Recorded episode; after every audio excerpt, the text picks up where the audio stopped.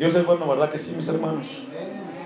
Bien, vamos a ver esta tarde, estamos viendo la serie de qué? ¿Cuál la serie, hermanos? La obediencia. ¿Qué estamos viendo? La obediencia. Hoy vamos a ver la obediencia y los sentimientos. La obediencia y los sentimientos. Esto es muy importante, hermanos. Muy importante la palabra de Dios porque Dios quiere que maduremos. ¿Cuántos quieren madurar? Todos debemos madurar en el Señor. Ya dijimos que la obediencia es la acción que se realiza cuando alguien recibe órdenes de una jerarquía superior y la obediencia se aprende, ¿verdad que sí? Se aprende. Ahora, ¿cómo aprendemos? Obedeciendo. ¿Cómo, cómo, cómo aprendemos a perdonar? Perdonando. Entonces, cuando alguien haga algo en contra de ti, ¿qué tiene que hacer usted? Perdonar. Es un buen momento para perdonar. La obediencia y los sentimientos. Hay un sistema de vida que se ha convertido en una filosofía de vida que se conoce como subjetivismo. Subjetivismo. Es una filosofía que tiene que ver con nuestra manera de pensar, nuestro modo de sentir, nuestro modo personal de percibir las cosas, y esta corriente o, filosofía que, que vive el mundo hoy, que es el subjetivismo, le da un énfasis muy grande al yo pienso, al yo creo, al yo siento. Le da una gran importancia a las emociones y a los sentimientos. También le da una gran importancia a los sueños, a las fantasías y a la intuición. Todo esto, hermanos, es impulsado por los sentimientos humanos, por las emociones meramente humanas. Pero los cristianos, ¿cuántos son cristianos? Los cristianos no debemos ser dirigidos por los sentimientos y las emociones. Escuche muy bien esto, hermanos. Los cristianos no debemos de ser dirigidos por nuestros sentimientos y por las emociones. Le voy a invitar a que busque conmigo una cita que está en 2 Corintios, capítulo 5, versículo 7. Entonces, los cristianos no debemos ser dirigidos por los sentimientos y emociones, ni tampoco por nuestra intuición humana, sino que el cristianismo es un estilo de vida que rige nuestras vidas la palabra de Dios y que decide nuestras vidas la palabra de Dios. Es la que nos va a guiar. En los últimos 100 años, ya tiene segunda los Corintios 5, 7. En los, antes de leerlo, quiero darle un dato. En los últimos 100 años, esta corriente que se llama subjetivismo ha tenido un gran apogeo dentro del cristianismo contemporáneo particularmente en las iglesias de corte pentecostal. ¿Por qué? Porque en los últimos años encontramos frases que dice, venga a nuestra iglesia a ver el poder de Dios. Dicen, vengan, vean, sientan. Hoy por lo regular somos movidos a sentir a Dios. Hoy la gente es invitada a escuchar de Dios para que sienta, para que vean el poder de Dios. Y la gente hoy asiste a las iglesias buscando sentir, buscando tocar, buscando ver a Dios. Las campañas de evangelismo hablan y vea el milagro de Dios, vea el poder de Dios. Y hoy todos quieren ver a Dios. Todos quieren sentir, todos quieren tocar. Y mucha gente ha caído en eso. Dice la palabra de Dios que les di en, Roma, en 2 Corintios 5, 7, porque por fe andamos y no porque dice. ¿Sabe usted que la fe está conectada con la obediencia?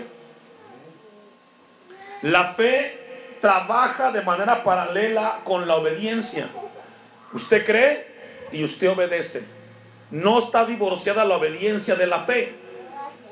Dice el texto, el apóstol Pablo le dice a los corintios, y hoy Dios nos dice a nosotros que nuestra vida en la tierra no es por lo que sentimos, por lo que vemos o lo que tocamos, sino por qué? Por fe. Y fe es que plena confianza en Dios.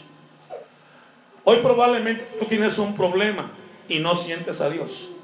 Probablemente alguien llegó cansado, le duelen las piernas, le duele la espalda, le duele el estómago y quizás no sientes a Dios.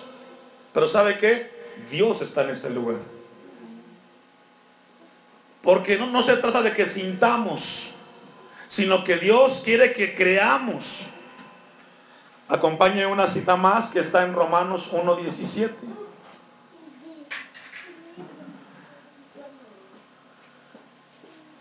¿Sabe que cuando nosotros,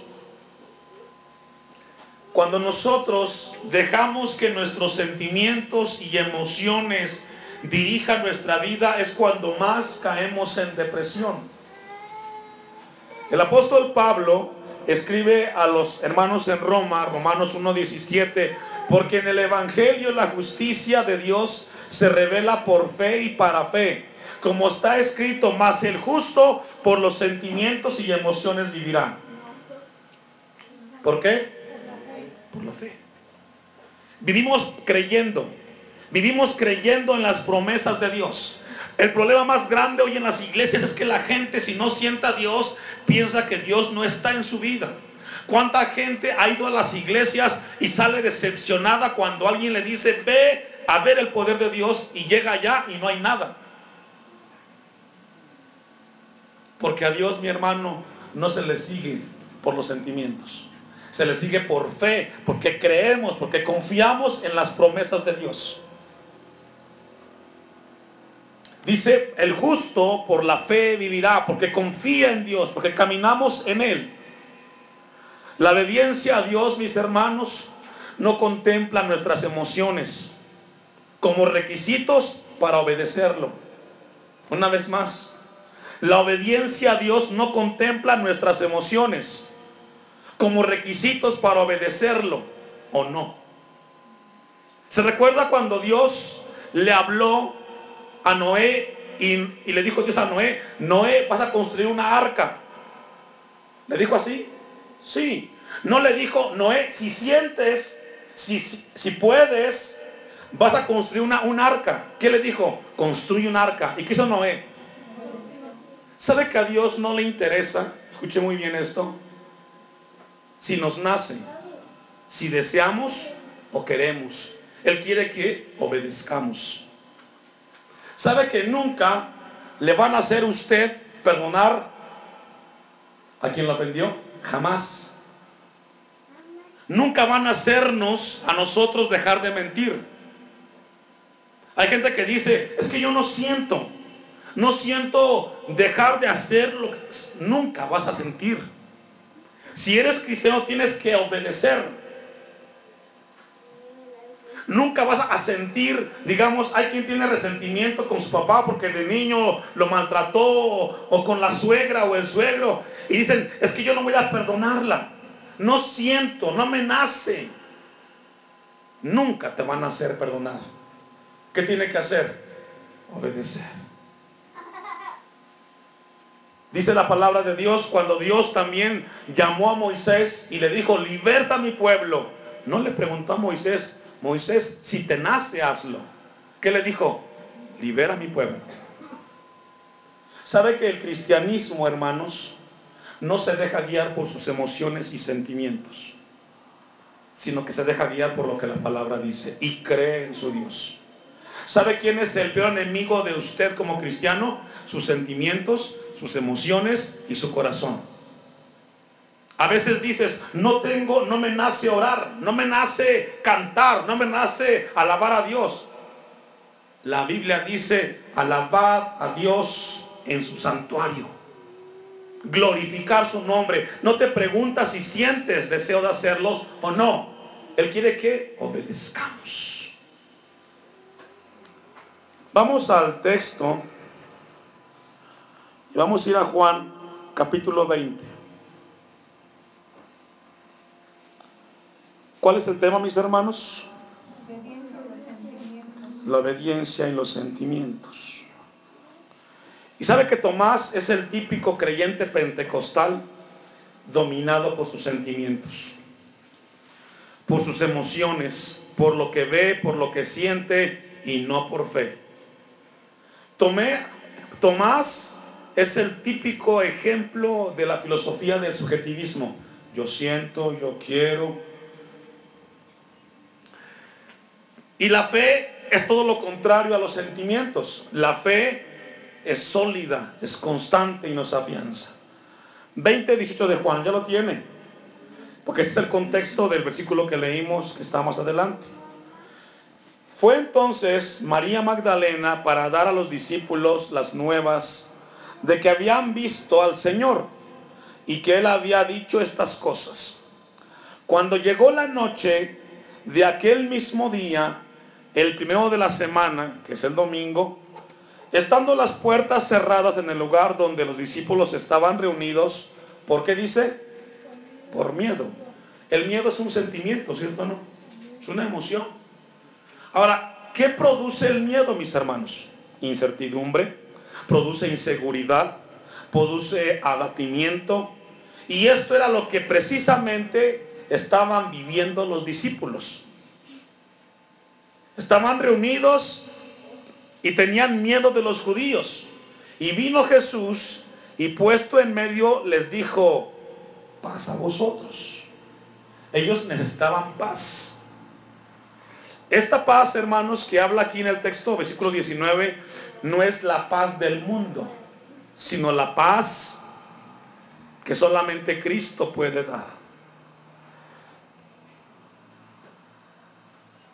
Dice el 20.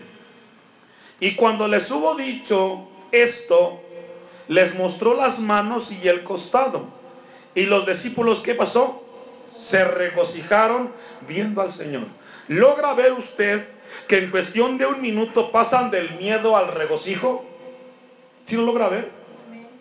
¿Sabe que ahí somos los seres humanos y los cristianos? Podemos estar en este momento contentos, alegres, podemos gozarnos, alabar a Dios y en cuestión de cinco segundos ponernos tristes. Podemos decir ahorita, Dios es poderoso, Dios es grande, es victorioso, quien lo alaba, glorifícale y todos lo hacemos. Salimos de aquí y te dicen, hermano, ¿sabe qué? Alguien le robó su carro. Y usted dice, ay, me robaron mi carro. Ya no puedo alabar a Dios. Ya no siento alabar a Dios. Pasan los discípulos de un estado de miedo a un estado de regocijo. Somos muy inestables nosotros los, los, seres humanos en cuanto a las emociones. Y esto, hermanos, nos lleva a cometer muchísimos errores. Esto nos enseña que los seres humanos y los cristianos somos inestables. Y lo que Dios quiere que entendamos esta tarde, hermanos, que no debemos de ser guiados o impulsados por nuestros sentimientos o emociones humanas. Versículo 24. Pero Tomás, uno de los doce, llamado Dídimo, no estaba con ellos cuando Jesús vino. 25. Le dijeron pues los otros discípulos, al Señor hemos visto. Él, él les dijo, si no viere, ¿se da cuenta que tiene que ver? en sus manos la señal de los clavos y metiere mi dedo, tocar, en el lugar de los clavos y metiere mi mano en su costado, ¿qué dice? No creeré. Es que si Dios no me sangolotea en el altar y no hace que me vibre, Dios no está, dice, Tomás. ¿Sabe que hoy la gente se reúne y busca en las iglesias sentir a Dios? Y piensan ellos que sentir a Dios nos enseña que Dios está con nosotros. ¿Cuánta gente no llega a las reuniones y por los problemas que tienes, estás pensando en el dinero que debes? ¿Estás pensando en el problema que tienes? Y no estás aquí. Pero eso no rige que Dios esté en este lugar. Entonces Tomás tiene que ver tiene que tocar para poder creer. Hoy la gente tiene que brincar, saltar, aplaudir para sentir que Dios está en su vida. Y a Dios no se le sigue por los sentimientos, sino por creer. Versículo 26. Ocho días después, estaban otra vez sus discípulos dentro y con ellos Tomás. Llegó Jesús estando las puertas cerradas y se puso en medio. ¿Y qué les dijo? Paz a vosotros. ¿Sabe que la paz de Dios es muy diferente a la del mundo, hermanos? La paz de Dios produce una tranquilidad internamente. Aunque tengas problemas, la paz de Dios es muy distinta. La paz del mundo es muy diferente. La paz del mundo es como lo siguiente. Usted debe y tiene que pagar su luz, tiene que pagar una deuda y no tiene y no completa para pagar la deuda y usted está sentado escuchando como esta tarde diciendo, ¿dónde voy a conseguir lo que necesito? ¿A quién le voy a pedir prestado? Y está preocupado por lo que no tiene para pagar. Y sale de este lugar preocupado y diciendo, Señor, ¿cómo voy a pagar lo que debo? Me falta dinero, no lo tengo. Y al siguiente día en la mañana tocan a su puerta un licenciado y le dice, ¿sabe qué? Si llama usted fulano de tal, sí, venga a mi oficina porque acaba, de llegar una información que su tía le heredó una herencia de un millón de dólares. Y usted dice, ay, tengo la paz de Dios. Ya tengo para pagar la cuenta. Esa no es la paz de Dios. Pareciera, pero no es la paz de Dios. Versículo 27. Luego dijo a Tomás, pon aquí tu dedo y mira mis manos y acerca tu mano y métela en mi costado y no seas que dice incrédulo, sino creyente. ¿Qué es un creyente? Es uno que cree en quién? en Dios. Hoy nosotros estamos sumergidos en un evangelismo, en un evangelio que tenemos que sentir, tocar. Pero Jesús le dice a, a Tomás, no seas incrédulo, sino creyente.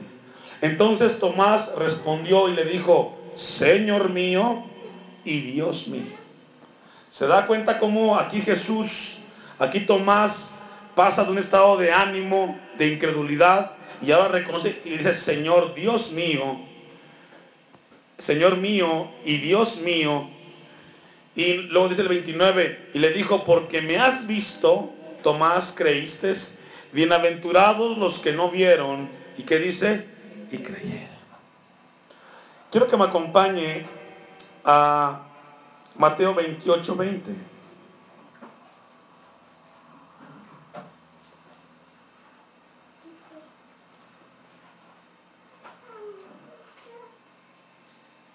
Mateo 28, 20.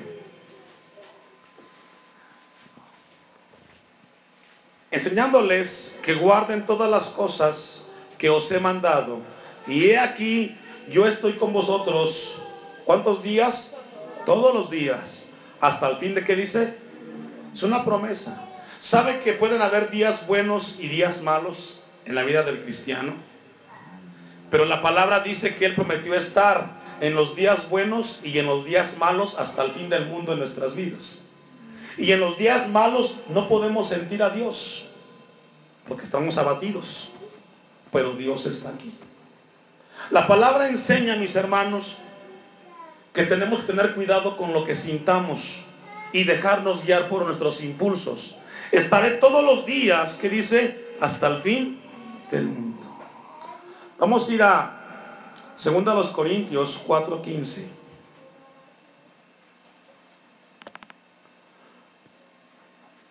¿Sabe que la obediencia a Dios está por encima de lo que pensamos, por encima de lo que vemos, por encima de lo que tocamos?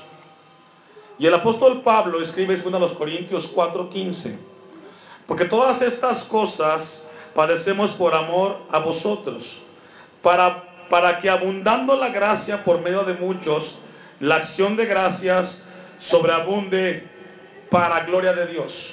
Por tanto, no desmayamos. Antes, aunque este nuestro hombre exterior se va desgastando, ¿y cuánto nos estamos desgastando? ¿Verdad que sí? Nos estamos envejeciendo. Nos estamos por fuera deteriorando. El interior, no obstante, se renueva de día en día. 17. Porque esta leve tribulación, fíjese, a los problemas le llama leve tribulación, momentánea, produce en nosotros cada una cada este, un cada vez más excelente y eterno peso de gloria.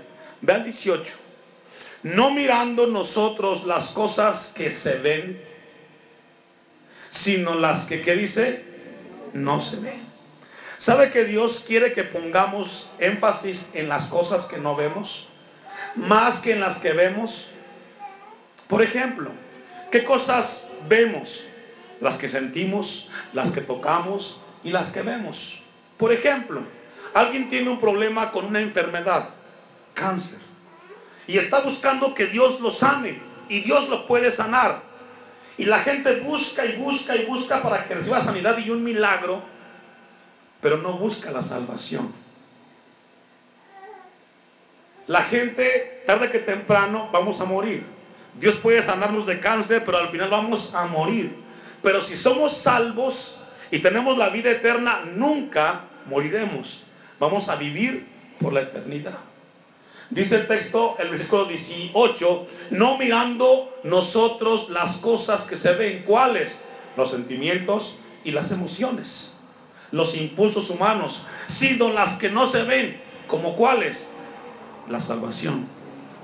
¿A poco no es un milagro nacer de nuevo, hermanos? ¿A poco no es un milagro ver a un borracho transformado en un hombre nuevo? Es un milagro. ¿Y qué es eterno? El que nació de nuevo. Vamos para concluir a una cita que está en Génesis capítulo 22.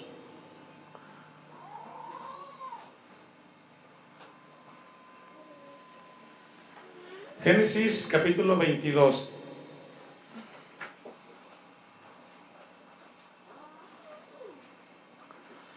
Es el caso de Abraham.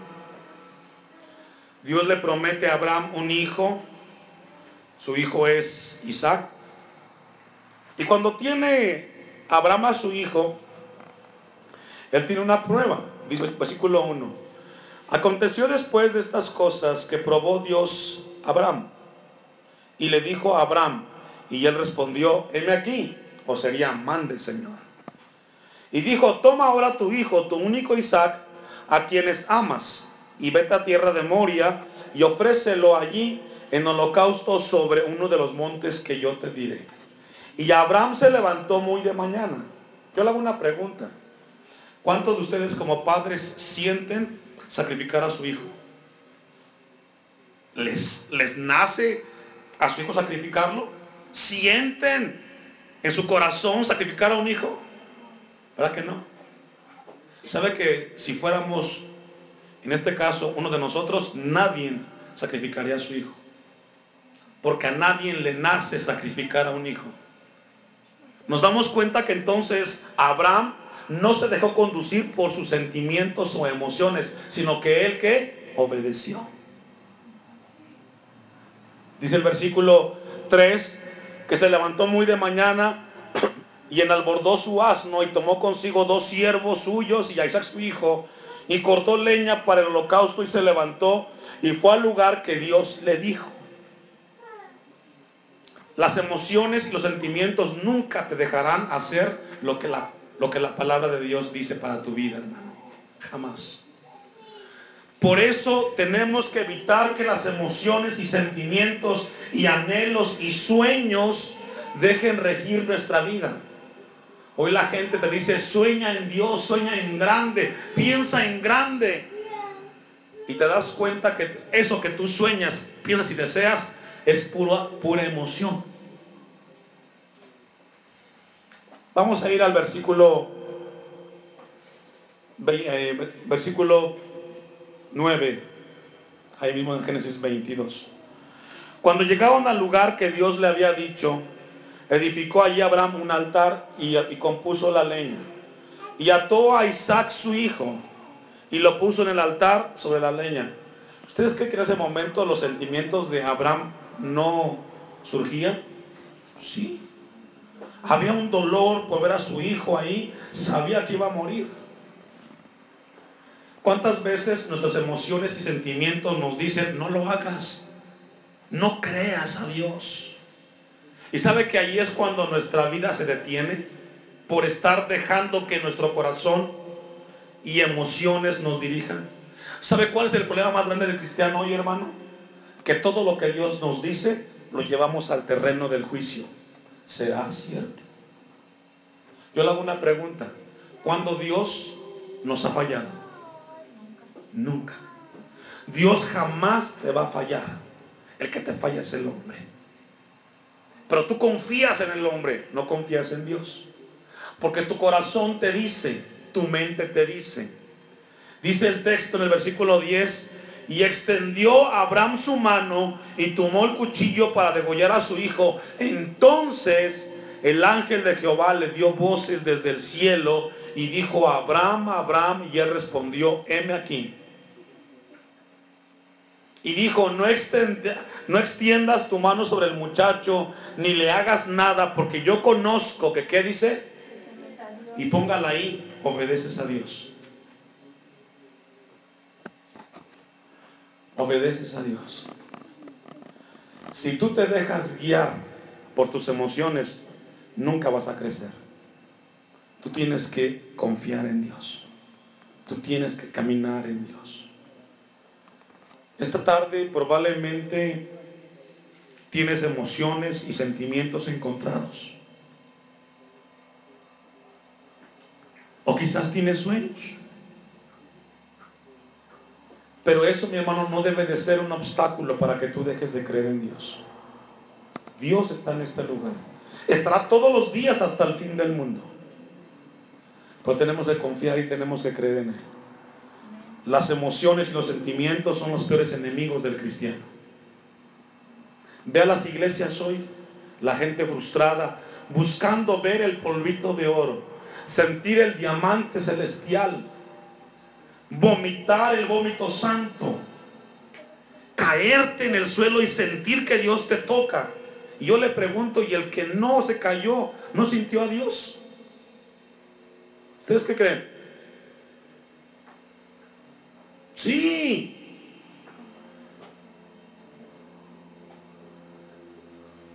¿Sabe que yo aquí un ejemplo? Pasa aquí hermano Jesús a dirigir el devocional y pide que todos cantemos y levantemos las manos. ¿Y que el que, levante, y que el, que no levanta la mano no siente que Dios está allí? Sí. Cada uno tiene una manera distinta de alabar a Dios. El que yo no levante la mano y grite y cante fuerte, no significa que Dios no está en mi corazón. ¿O sí? No. Esa gente que sigue, que quiere ver, sentir y tocar a Dios, es la gente más engañada, hermanos. Son los más estafados. Porque andamos por fe y no por qué. Y no por vista. A